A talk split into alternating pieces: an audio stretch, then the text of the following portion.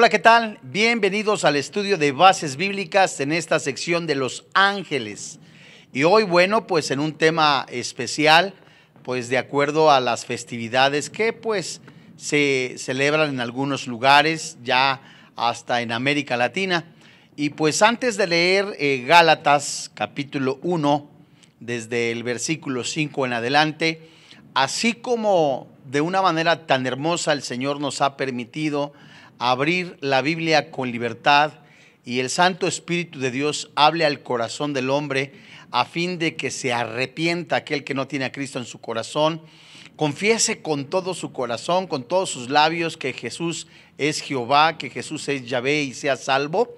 En esta ocasión, como varias, hemos pues expuesto a la luz de la palabra de Dios, explicado lo que dice la palabra de Dios en relación, con relación al Día de Muertos, temas titulados como la Santa Muerte, temas también que hemos explicado acá en este lugar, en este precioso auditorio, como también los signos del zodiaco, temas de investigación, pues que el Señor me ha permitido presentar siempre, siempre con la defensa de la palabra de Dios. Hoy, con el favor de Dios, vamos a, a explicar qué es lo que dice la Biblia con relación a la Virgen de Guadalupe y vamos a ver la historia religiosa, la historia de Juan Diego según los cronistas, así como el documento y lo que dice la ciencia de este ayate, declaraciones de Monseñor Guillermo Schulenberg, y también veremos cómo en diversas partes eh, geográficas, tres para empezar, en donde ha ocurrido este milagro, así también como lo que dice la Biblia en Gálatas. Y esto es muy interesante porque es siempre a la luz de la palabra de Dios. Quiero advertir con todo mi corazón que yo eh, nací en cuna católica, aspiré a ser yo inclusive ser sacerdote, estuve más de siete años, los 365 días del año, más de 14 horas diarias estuve yo en, en la iglesia popular asistiendo. Y ningún rencor ni nada, sino que es la luz de la palabra de Dios la que ha venido a, mi vida. Y a través de ella mostrar que verdaderamente Jesucristo es el único camino, la única verdad y la única esperanza.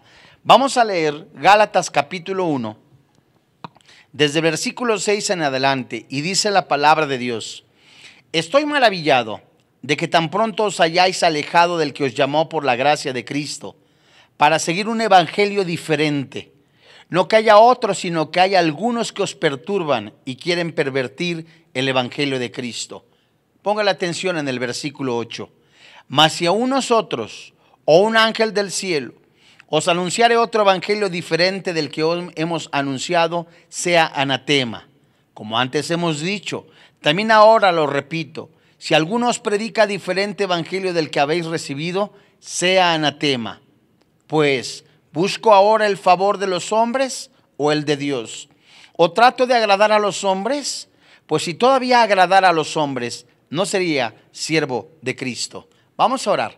Padre, en el nombre del Señor Jesucristo, hoy delante de ti, nos ponemos en tus manos plenamente convencidos en el poder que hay en tu palabra y esta es verdad creyendo firmemente que tu Santo Espíritu habla al corazón del hombre, al espíritu del hombre a fin de que conozca al Jesús de la Biblia, al que es santo, al que nos justifica, al que nos ha elegido para ser llamados sus hijos. Hoy creemos en el nombre del Señor Jesucristo que tú concedes no solamente la salvación, sino que aún más el entendimiento por tu Santo Espíritu para ver la verdad del Evangelio en Cristo Jesús. Creemos que todo espíritu ajeno al tuyo, tú lo atas, tú lo reprendes en el precioso nombre que es sobre todo nombre, Cristo Jesús. Amén. Muy bien. Vamos a presentar primera, en primera instancia la parte histórica religiosa con y en relación a la Virgen de Guadalupe y lo que de la misma manera eh, todos esos antecedentes que muestra la Iglesia Popular en relación y con relación a la Virgen de Guadalupe, sin ninguna eh, intención, eh, por supuesto, malintencionada. Según la investigación de Ángel Paz, con información de la revista México Desconocido, habla de cinco apariciones de la Virgen de Guadalupe, cuatro a San, eh, ahora el conocido San Juan Diego y una a Juan Bernardino. La primera de las cinco apariciones de la Virgen la tuvo Juan Diego. Esto fue el sábado 9 de diciembre en el año 1531 en la madrugada. En ese instante oyó una voz de una mujer que lo llamaba por su nombre y lo invitaba a subir diciéndole en lengua, en, lengua náhuatl, Juanito, Juan Dieguito. Juan Diego subió al cerro y encontró a una señora envuelta en una túnica de cielo. La señora le dijo, escucha, hijo mío, el más pequeño, Juanito, ¿a dónde vas? Juan Diego le dijo que iba a Tlatelolco. La señora se identificó entonces como la que ahora se conoce la Virgen de Guadalupe en Náhuatl, la que viene volando de la luz como águila de fuego, el cual después sería castellanizado como Guadalupe. Y le dijo, sabe y ten entendido tú, el más pequeño de mis hijos, que yo soy la siempre Virgen María, Madre del verdadero Dios, por quien se vive, del Creador, del Señor del cielo y de la tierra.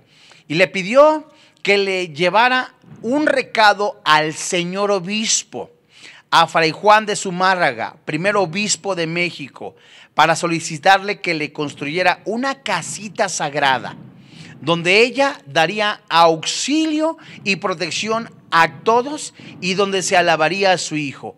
Sus palabras, según esta investigación, dicen, quiero y deseo que me levanten aquí una casita sagrada en donde lo mostrará, le ensalzaré el ponerlo de manifiesto.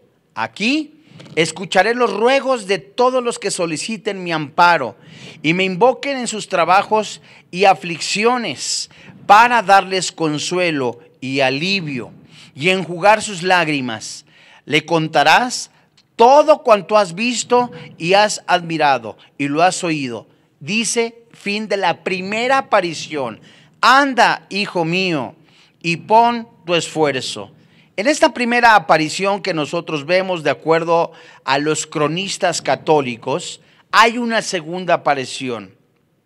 Fíjense ustedes, en esta segunda aparición, esta fue el sábado 9 de diciembre, permítame,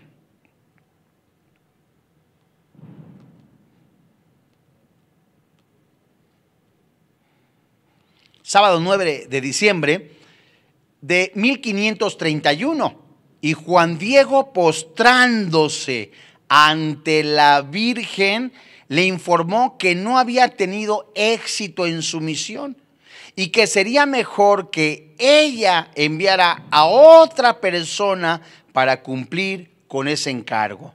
Muy bien, hay otra tercera aparición y esta fue el domingo 10 de diciembre del año 1531. Después de escuchar misa en el convento de Santiago, Tlatelolco, Juan Diego se presentó otra vez ante el obispo Zumárraga y el obispo Zumárraga, intrigado por la insistencia de Juan Diego, le aconsejó a Juan Diego que le solicitara a la Virgen María una prueba de su divinidad. Vamos poniendo atención y vamos a ver completamente eh, pues todo lo que ofrecen los cronistas con relación a las apariciones y vamos a ver también a la luz de la palabra de Dios las posibles, eh, bueno, veremos si esto es realidad, si no es realidad.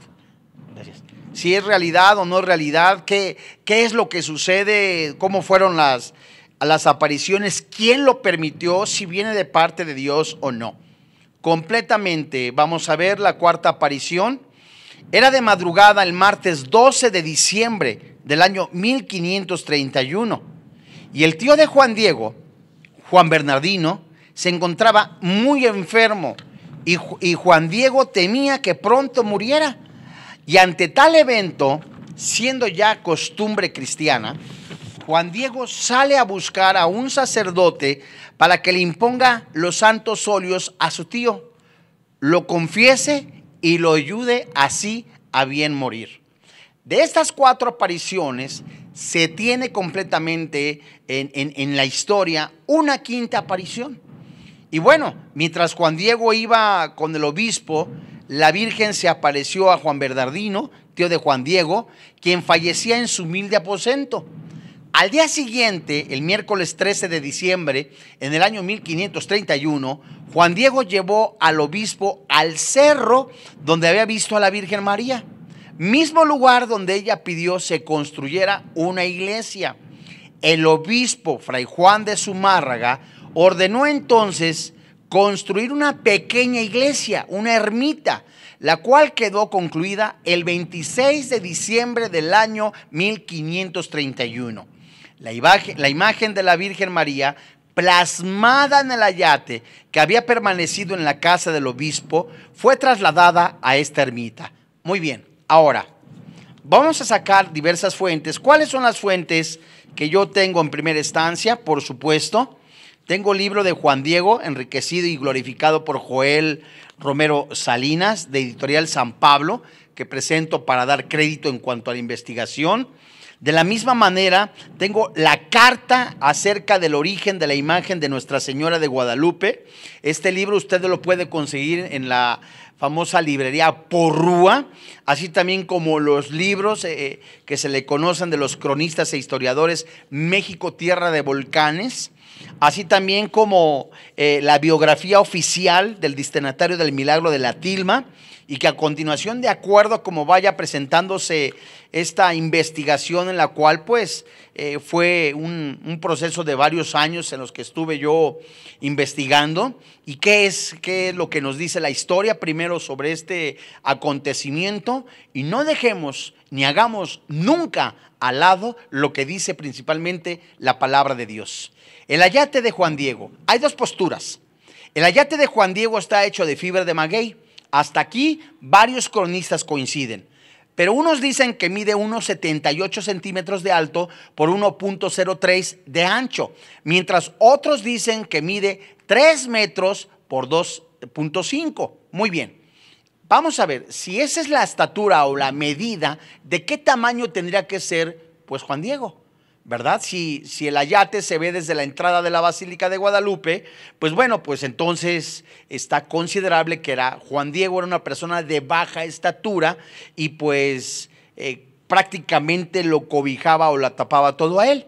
Pero en el año 1979, el doctor Philip Callahan tomó 40 fotografías infrarrojas de la imagen y luego de su estudio concluyó que la imagen no había sido hecha por seres humanos. Esto es de acuerdo a esa investigación. Pero vayamos al análisis científico de los ojos de la Virgen María. Póngale cuidado. Estoy diciendo lo que dicen estos investigadores. La Virgen María, no la Virgen de Guadalupe. A esto es muy de mucho cuidado. En el año 1929, el fotógrafo oficial de la Basílica de Guadalupe, Alfonso Marcurier, reportó la aparente imagen de un busto humano reflejado en uno de los ojos de la Virgen. Más tarde, en el año 1951, el dibujante mexicano José Carlos Salinas Chávez confirmaría la existencia de esa imagen en dos de los ojos. En el año de 1956, el oftalmólogo Javier Torroella Bueno examinó los ojos de la Virgen y encontró el efecto Samson Purklinge. ¿Qué quiere decir esto? Un, un, triple reflejo característico de todo ojo humano normal y vivo. Además de que la distorsión de las imágenes concuerdan con la curvatura de la córnea. En ese mismo año, el también oftalmólogo Rafael Torrija Labuñet corroboraría los descubrimientos del doctor Torruella, haciendo notar una inexplicable apariencia viva de los ojos al ser examinados. Muy bien.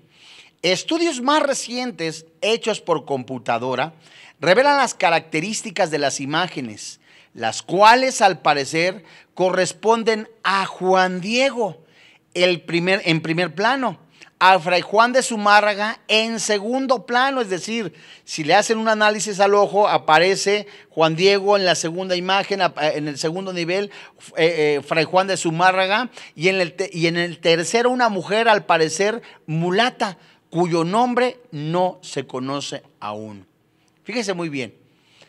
Pero ¿quién es Juan Diego? Hasta acá nosotros podemos decir que esta investigación, podemos decir nosotros, pues en cierta manera es comprobable lo que se dice y no nos negamos a poder decir que sea un hecho completamente histórico.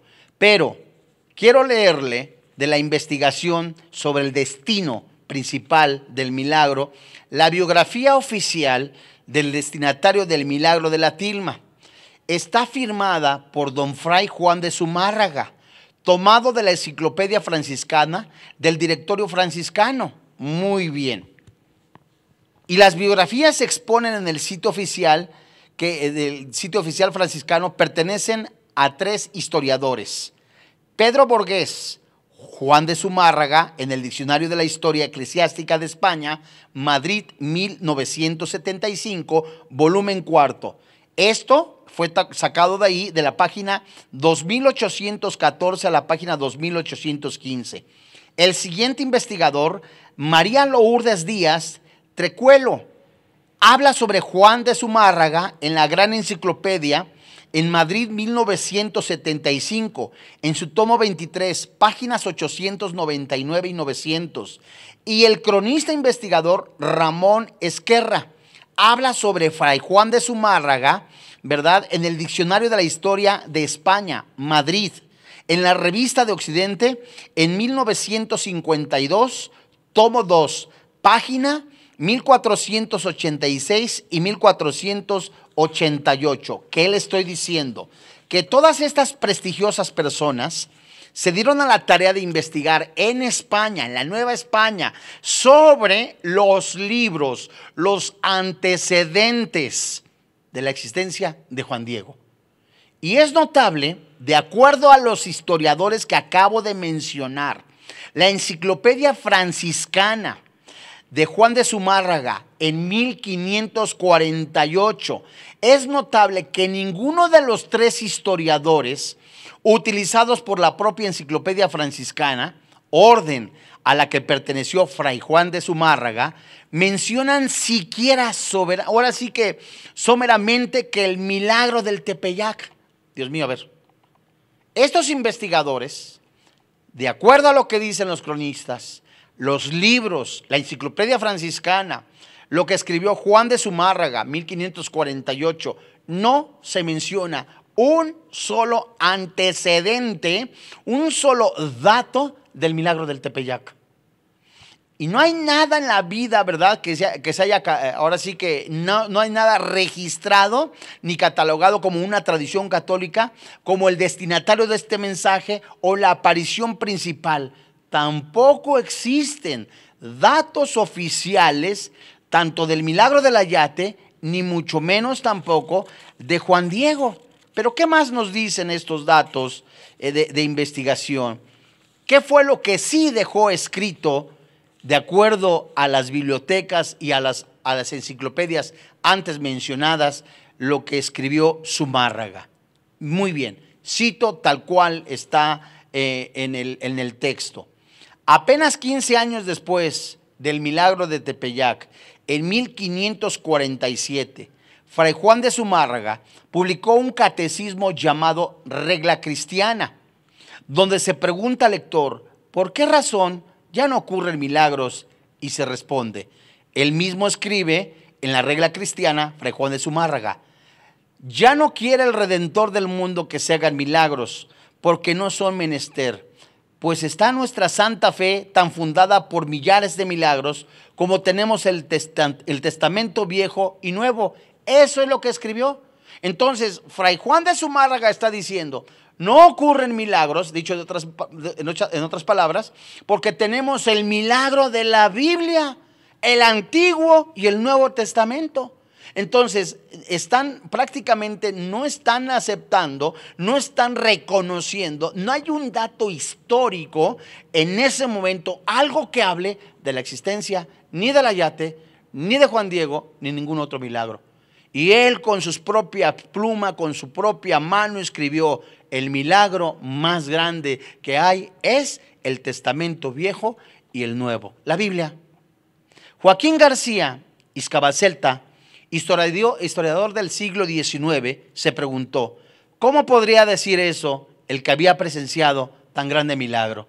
De esta manera, Fray Juan de Zumárraga niega haber visto el mismo milagro alguna vez en su vida. Quiere decir entonces, en la parte histórica, bueno, que no hay ningún antecedente de lo que en algún momento pudo haber existido. Bien, de este texto, el texto de Puebla, podemos citar nosotros en su página 19, que tengo en mi mano, de este texto, páginas, desde la página 11 del libro que le acabo de mencionar, tanto la historia, no hay algún acontecimiento, ni tampoco existe eh, eh, de algún momento la fe de bautismo ni la existencia como tal. Pero vamos a ver a un personaje eh, muy importante en su momento, porque era el abad de la Basílica de Guadalupe, Monseñor Guillermo Schulenberg, y este, esta persona, este hombre, eh, voy a mencionar algunos extractos y de hecho lo tengo en mi mano en una fotocopia que presento a continuación. Este extracto de artículos de diferentes diarios y el que tengo en mi mano eh, fue publicado por la revista Proceso dentro de su sección publicado un centro de información sobre sectas, religiones y nuevos movimientos de espíritu. Pero ¿quién fue eh, el abad Guillermo Schulenberg? Bueno, él niega completamente la existencia de Juan Diego y la Virgen de Guadalupe. Y le voy a decir por qué. Alrededor de hace unos 25 años que tuve yo el gusto de conocer a una persona que ya está en la presencia de Dios, un judío llamado Samuel Coriat. Este hombre tenía su casa, su, vivienda, en el mismo edificio donde Monseñor eh, Guillermo Schulenberg tenía su oficina.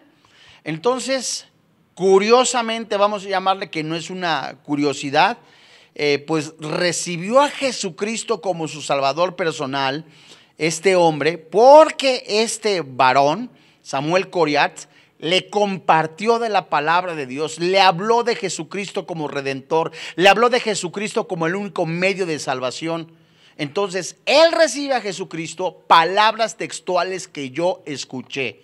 Samuel Coriat le dijo a Guillermo Schulenberg, usted es responsable de predicar el verdadero evangelio. Usted es responsable de que las almas conozcan el mensaje de salvación. Creo yo que eso lo motivó a publicar o a decir públicamente pues que Juan Diego y la Virgen de Guadalupe no eran más que un acontecimiento histórico, algo que pues que salió de, de un invento. Voy a leer lo que dice el periódico Excelsior el martes 4 de junio del año 1996. Juan Diego, un símbolo, ¿verdad? Un símbolo. Y dice el periódico Excelsior, Leyendo la entrevista hecha al abad de la Basílica de Guadalupe, Guillermo Schulenberg, en la que se abordan los temas de la existencia de Juan Diego y las apariciones de la Virgen de Guadalupe en el cerro del Tepeyac, quedan en claro algunas interpretaciones que se han hecho sobre el particular. Juan Diego no existió, es un símbolo, dice el prelado. El abad explica que esa beatificación no es el reconocimiento de la existencia física del indio en cuestión, sino un reconocimiento al culto. Sobre la Virgen de Guadalupe, el abad explica que se trata de un sincretismo. Por ese precioso sincretismo religioso fue sustituida, superada y cambiada por la verdadera devoción a la verdadera Madre de Dios, a la diosa Sinastlin y ya no la Tonantzin. Tres sacerdotes avalan la postura de Guillermo Schulenberg. Carlos Guarsolz, archipreste de la Basílica de Guadalupe, Esteban Martínez, exdirector de la Biblioteca Guadalupana, Manuel Olivón Nolasco, doctorado en la historia de la Universidad Iberoamericana y profesor de la Universidad Pontificia y presidente de la Comisión del Arte Sacro del Episcopado Mexicano. Muy bien, pero no debemos olvidar. Hasta acá estas tres personalidades, eh, la primera que yo le mencioné con relación y en relación, que recibe a Jesús, y creo yo que fue movido por el Espíritu Santo para mencionar únicamente a Jesús como el único medio de salvación. Fue un escandalazo, yo me acuerdo, un escándalo que había mantas en la calzada de Guadalupe, había impresionantemente diciendo, mofándose del abad Guillermo Schulenberg. Eh, es impresionante. Hasta acá nosotros hemos visto la parte histórica, lo que dicen ellos, con relación y en relación a las apariciones. Lo que dice en su momento, lo que dijo el abad de la Basílica de Guadalupe en la existencia o en la parte histórica y se niega totalmente la existencia física de Juan Diego no se menciona ni por Fray Juan de Zumárraga ni en ningún documento. Bueno, ¿se acuerda usted que hace un momento mencioné con relación y en relación al misterio de los ojos de la Virgen? Veamos un poquito más. Retomando un poquitico, según varios estudiosos y hombres de ciencia que han inspeccionado la imagen, se pueden ver reflejadas en ambos ojos y en la ubicación precisa en que se refleja el ojo humano vivo. Algunas figuras que han sido extensivamente analizadas y parecen corresponder a la forma y tamaño de figuras humanas localizadas enfrente de la imagen. Decía yo, en el año 1929, Alfonso Marcué, quien era el fotógrafo oficial de la antigua Basílica de Guadalupe en la Ciudad de México, descubrió lo que parecía una clara imagen de hombre con barba reflejada en el ojo derecho de la Virgen. Y al principio no podía dar crédito a lo que estaba viendo. ¿Cómo podía ser? Un hombre con barba dentro de los ojos de la Virgen de Guadalupe. Pero luego de varias inspecciones de sus fotografías en blanco y negro de la imagen, ya no tuvo que informar a las autoridades de la basílica. Así lo hizo y le fue indicado por estas que se guardara completo silencio sobre el descubrimiento, lo que Marcué cumplió al pie de la letra. Más de 20 años después, el 29 de mayo de 1951, el dibujante mexicano José Carlos Salinas Chávez, luego de examinar una buena fotografía a la cara de la imagen, redescubre la imagen de lo que al parecer es un busto humano reflejado en el ojo derecho de la Virgen y luego también en el ojo izquierdo. Bueno, aquí vemos algo sobrenatural y algo que pues no se puede negar si verdaderamente se permite pues aplicar carbono 14 y otras sustancias o las mismas fotografías si son reales. Bueno, pero leamos lo que también en, en algún momento la revista Proceso en su número 1343, publicada el 28 de julio del año 2002, en las páginas 17 y 18, investigado por Rodrigo Vera, dice lo siguiente. Un restaurador de la Guadalupana expone detalles técnicos que desmitifican a la imagen. Y él escribe, dice lo siguiente, cuando el restaurador José Antonio Flore Gómez tuvo a la mano la imagen de la Guadalupana en 1947, no le quedó duda. Se trataba de una obra de un artista, no el producto de un milagro. Desde entonces ha guardado silencio. Ahora en entrevista con Proceso, relata los pormenores de los trabajos de la restauración que realizó a la imagen, en la que se encontró descarapeladuras propias de cualquier pintura humana lo mismo que las huellas de otros muchos retoques hechos en el curso de los siglos, dice él, dentro de la revista y dentro del reporte de Rodrigo Vera de la revista Proceso número 1343, publicada el 28 de julio del año 2002, páginas 17 y 18. Cuando tuve enfrente a la imagen de la guadalupana y la pude observar de cerca, hasta ese momento me di cuenta que no es una obra divina, afirma José Antonio Flores Gómez, quien en dos ocasiones ha restaurado la imagen más venerada del país. A sus 78 años de edad, el restaurador de la Guadalupana rompe el silencio de décadas en las que se negó a dar a conocer su trabajo. Finalmente, no habla de las dos ocasiones en el año 1947 y 1973, en que restauró la imagen. Sus esfuerzos por corregir los estragos que el tiempo provocó en la pintura, los recursos técnicos que utilizó para remozarla y su relación con las autoridades del santuario que de manera discreta contrataron sus servicios y le indicaron las modificaciones que quería la imagen. Aclara de entrada, antes de mí, otros restauradores ya le habían dado retoques a la imagen. Eso lo noté desde la primera vez que intervine.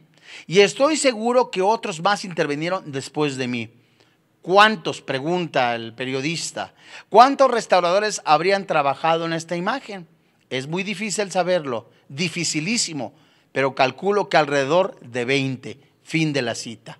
Pero bueno, estamos viendo entonces algo muy serio, muy delicado, y, e insisto categóricamente, insisto, si Pablo en algún momento mencionó en Gálatas capítulo 1, desde el verso 5 hasta el 10, que dimos lectura al principio, es que si, si, si él tratara de agradar a los hombres, si él tratara de, de, engañar a los hombres, no sería siervo de Dios ni quedar bien con ellos.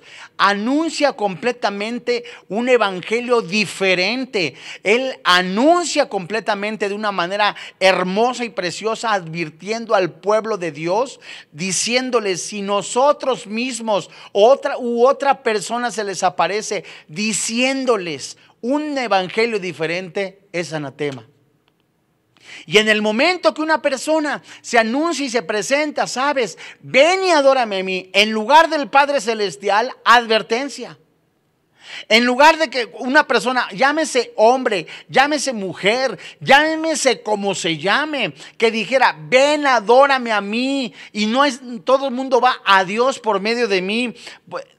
Hay un dicho muy, muy popular, muy conocido, a Jesús por María. En ninguna parte de la Biblia dice eso.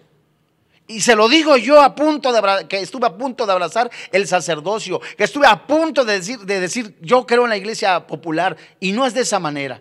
Ahora, ¿cuántas vírgenes de Guadalupe hay y en dónde? La guadalupana hay tres imágenes en una. Otra vez, revista Proceso, investigación por Rodrigo Vera, y esta fue publicada el 25 de mayo del año 2002 y hay tres.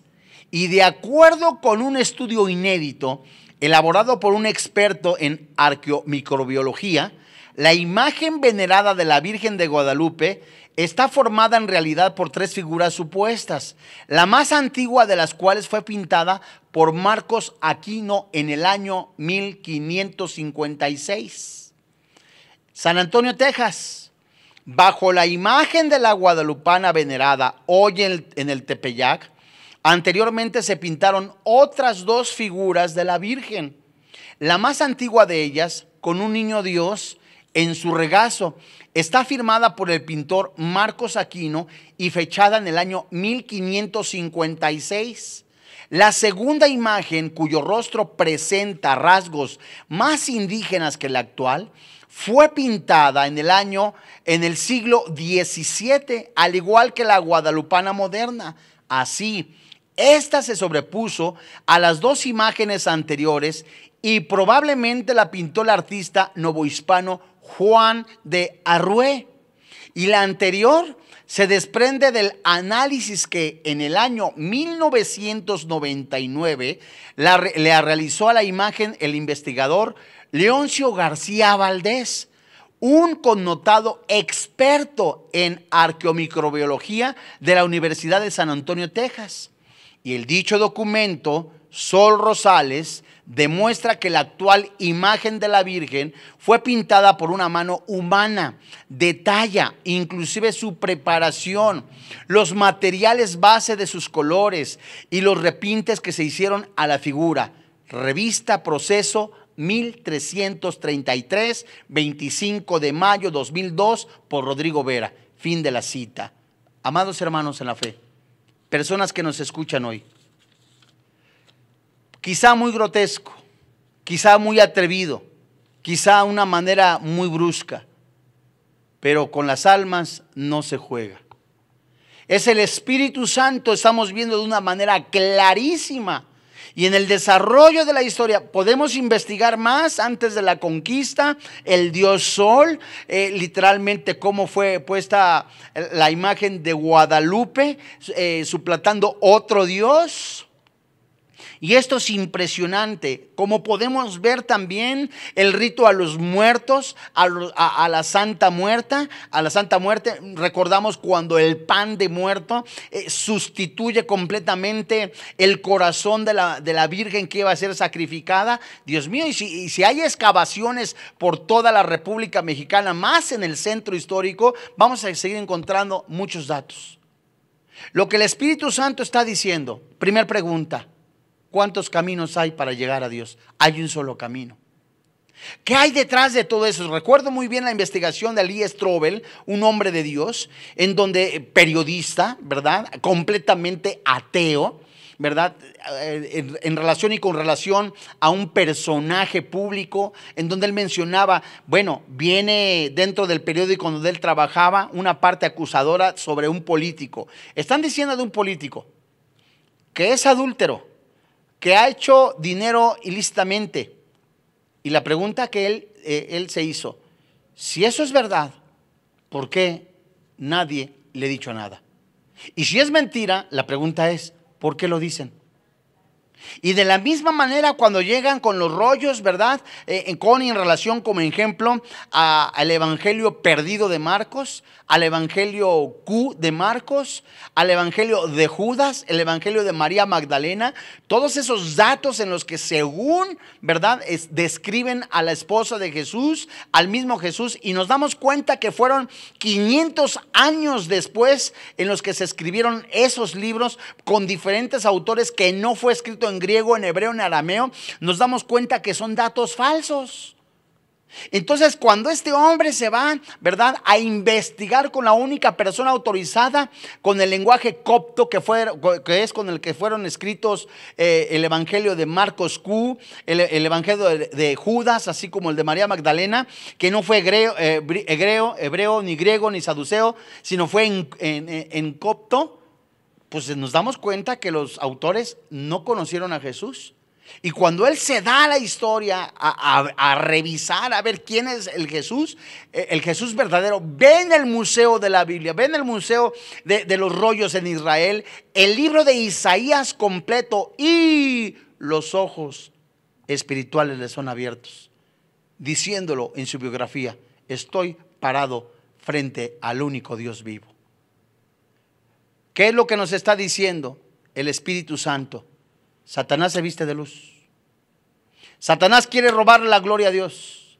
Usted podrá decir de alguna manera, ¿sabe? Es que a mí me enseñaron de niño esto. A mí me enseñaron completamente de infante esto. Necesito hacer la primera comunión. Necesito ir de rodillas a la, a la Basílica de Guadalupe. Necesito decir esto. La Biblia dice, hay un solo camino, una sola verdad. Es Jesucristo el camino, la verdad y la vida.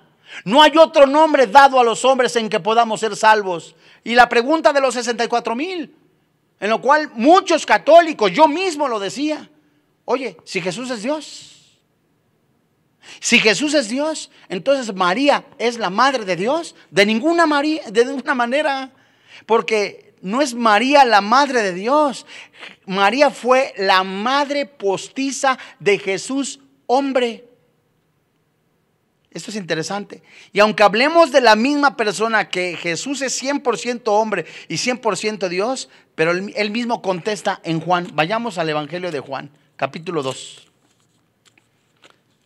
Si leemos nosotros las bodas de Canaán, en ese momento, en el primer milagro, nos damos cuenta el desprendimiento total en el ministerio de Jesús? La separación total. Dice Juan capítulo 2, versos 3 y 4. Faltando el vino, la madre de Jesús le dijo, no tienen vino. Jesús le dijo, ¿qué tienes conmigo, mujer? Aún no ha venido mi hora. Eso es muy interesante. Su madre dijo a los que servían, haced esto lo que os dijere. Y estaban allí seis tinajas de piedra para agua, conforme al rito de la purificación de los judíos, en cada una de los cuales cabían dos o tres cántaros. Si nosotros leemos todo el texto, nos daremos cuenta que habla de la salvación. Mujer, la frase que encontramos en Juan capítulo 2, versos 3 y 4, muestra el distanciamiento no descortés de Jesús, sino que ella debía ya reconocer a Jesús como el Mesías, como el siervo sufriente, el Mesías prometido. Ahora la pregunta es, ¿podemos adorar a María? ¿Podemos adorar a los apóstoles?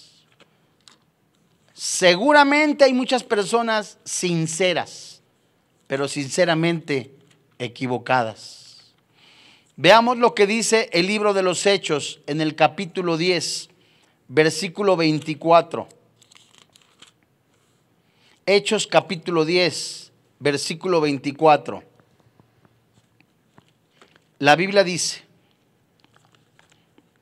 al otro día entraron en Cesarea y Cornelio los estaba esperando. Habiendo convocado a sus parientes y amigos más íntimos, verso 25, cuando Pedro entró, salió Cornelio a recibirle y postrándose a sus pies, adoró. Póngale cuidado, versículo 26.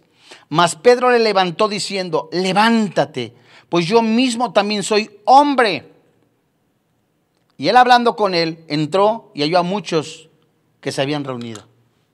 Si el mismo apóstol Pedro, si cualquier otra persona no permite una adoración, el único que merece adoración, el único que merece que nosotros inclinemos nuestro corazón, que nosotros mismos nos humillemos, es el Señor Jesucristo, el Padre Celestial. Vayamos a Apocalipsis, capítulo 22. Y leamos con atención el versículo 8 y 9. Es con todo mi corazón. Es mi deseo con todo mi corazón que conozca a Jesucristo como su Señor y como su Dios. Satanás se viste, se disfraza de luz. Satanás anda como león rugiente buscando a, quien devorar.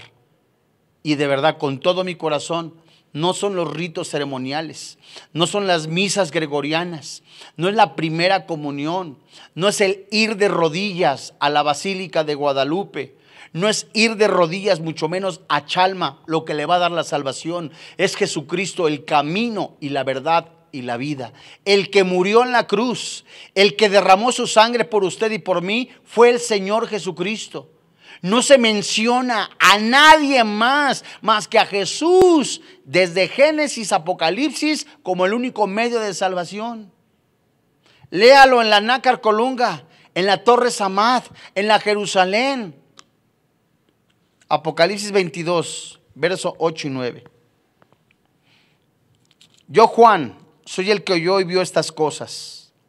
Y después que las hube oído y visto, me postré a adorar a los pies del ángel que me mostraba estas cosas.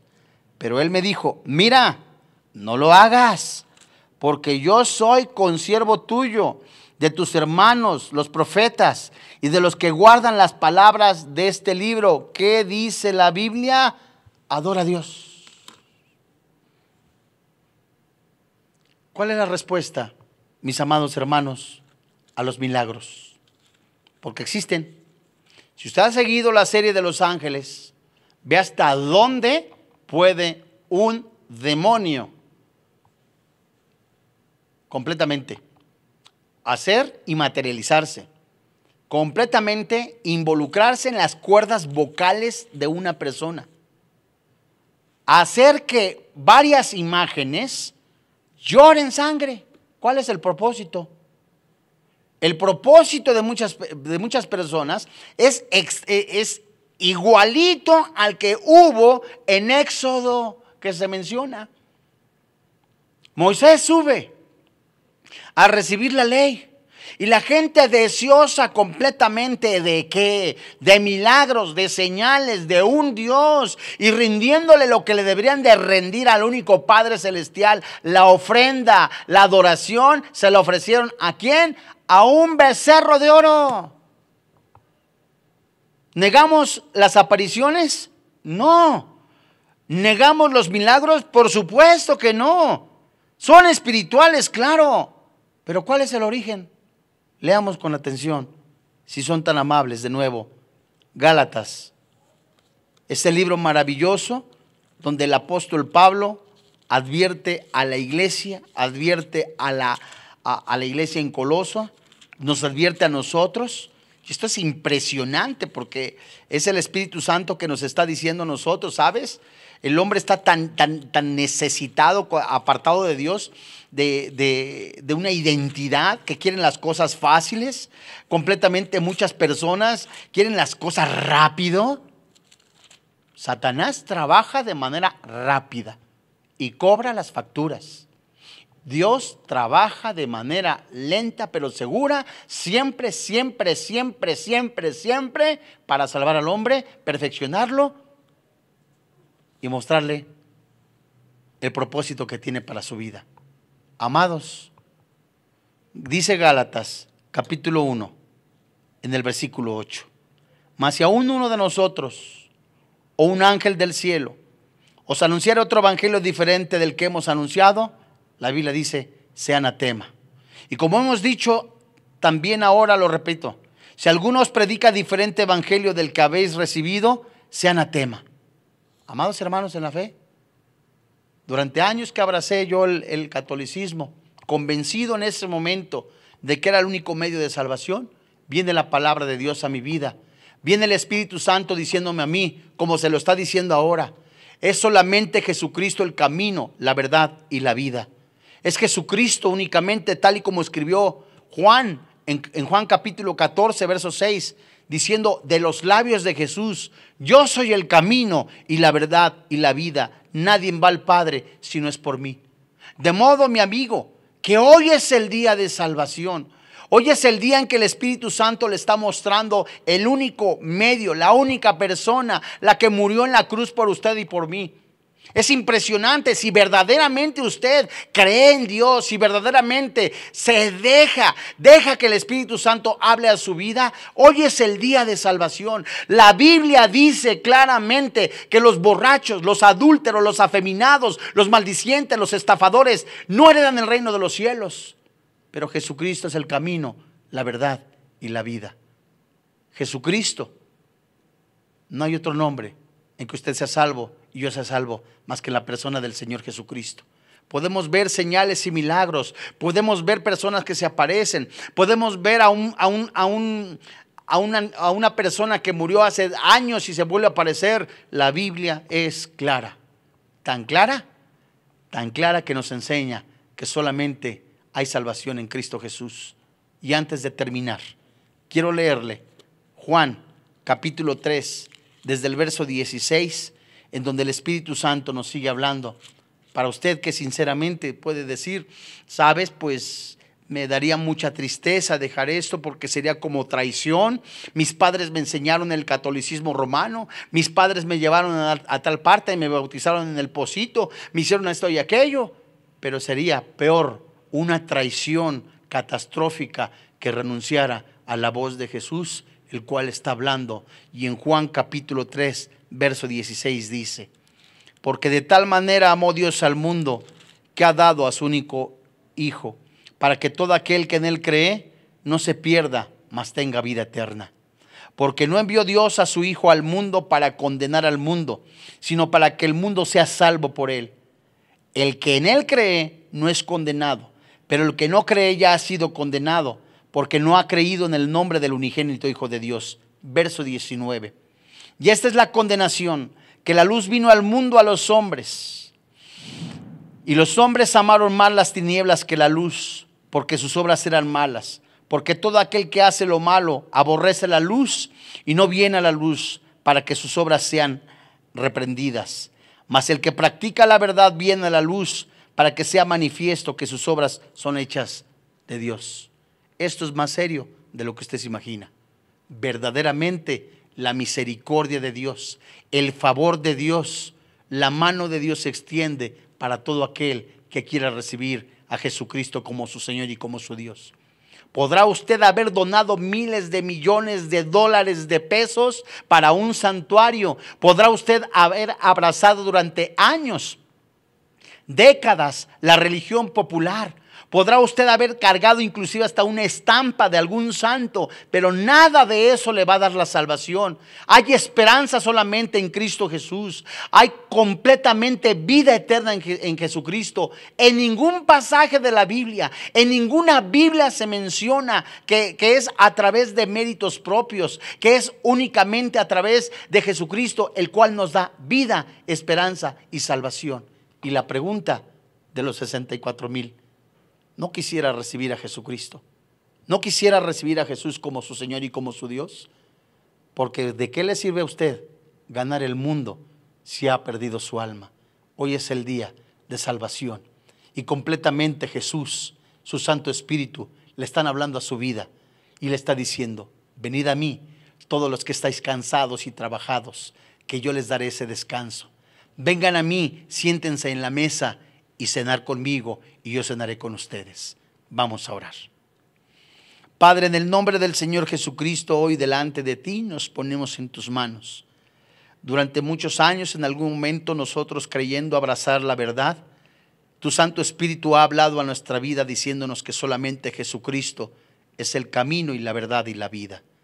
Hoy gracias porque concedes el don del arrepentimiento, el don de la salvación, el don de la fe. Y hoy en el nombre del Señor Jesucristo, diga junto conmigo, reconozco que soy pecador, que merezco el infierno, que merezco la separación eterna. Pero tú en tu misericordia y en tu amor y en tu bondad has enviado a Jesucristo en semejanza de hombre. Tú has mostrado que Él es el único nombre en que podamos ser salvos. Él se puso en mi lugar. Tú enviaste tu ira sobre su cuerpo tu Santo Espíritu, su Santo Espíritu lo levantaron de entre los muertos, dándonos vida eterna. Creo con todo mi corazón, confieso con mi boca que Jesucristo es mi Salvador personal. Soy salvo, soy salvo en el precioso nombre que es sobre todo nombre, Cristo Jesús. Amén. Si usted ha recibido a Jesucristo como su Señor y como su Dios, con todo nuestro corazón, Damos gracias a Dios por este tiempo tan hermoso y tan precioso. No podemos de alguna manera poder decir, mañana lo acepto, pasado lo acepto, hoy es el día, porque no tenemos la vida comprada, ni sabemos si vamos a amanecer. Y en la misericordia de Dios, Él ha extendido su mano para que usted reciba a Jesucristo. Si hoy ha recibido a Jesucristo, la Biblia dice en Colosenses capítulo 1, desde el verso 1 hasta el verso 15, como lo dice en Efesios capítulo 2. El Santo Espíritu de Dios lo ha sacado del reino de las tinieblas y lo ha colocado en el reino de luz. De modo que usted es nueva criatura. Ha nacido de nuevo. Las cosas viejas pasaron y hoy tiene a Cristo en su corazón y tiene una eterna salvación. A nombre del doctor Armando Alducin, de todo el cuerpo pastoral de Vida Nueva para el Mundo, así como todo el equipo que colabora en este ministerio, le damos las gracias y le invitamos a que siga sintonizando la programación y la barra cristiana de todos los estudios bíblicos. Que Dios le bendiga, que tenga paz. Vida Nueva para el Mundo se sostiene y propaga el mensaje de salvación de Jesucristo gracias a Dios y a tus donativos. Llevemos juntos el Evangelio de Jesucristo al mundo entero. Realizamos eventos, seminarios, congresos y diferentes programas para dar a conocer el mensaje de salvación y el poder de nuestro Señor, transformando y edificando vidas de mujeres, hombres, niños alrededor del mundo. ¿Qué pasa cuando decides hacer tu donativo? Aunque no puedas llevar la palabra personalmente a todo el mundo, de esta forma lo estás haciendo. Con tus donativos o aportaciones, Estás sembrando y formando parte de lo que Dios está haciendo en su obra. Estás ayudando a traer luz a la oscuridad, paz al conflicto y esperanza a los que no tienen ninguna. Dona desde México.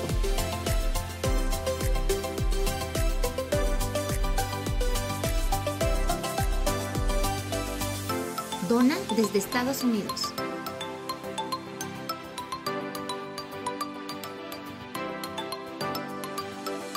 Para el resto donaciones de otras partes del mundo, www.vidanuevaparaelmundo.org.mx diagonal dona. Estamos cumpliendo la gran comisión. Por tanto, vayan y hagan discípulos a todas las naciones, bautizándolos en el nombre del Padre, del Hijo y del Espíritu Santo, enseñándoles que guarden todas las cosas que les he mandado. Y he aquí que yo estoy con ustedes todos los días hasta el fin del mundo.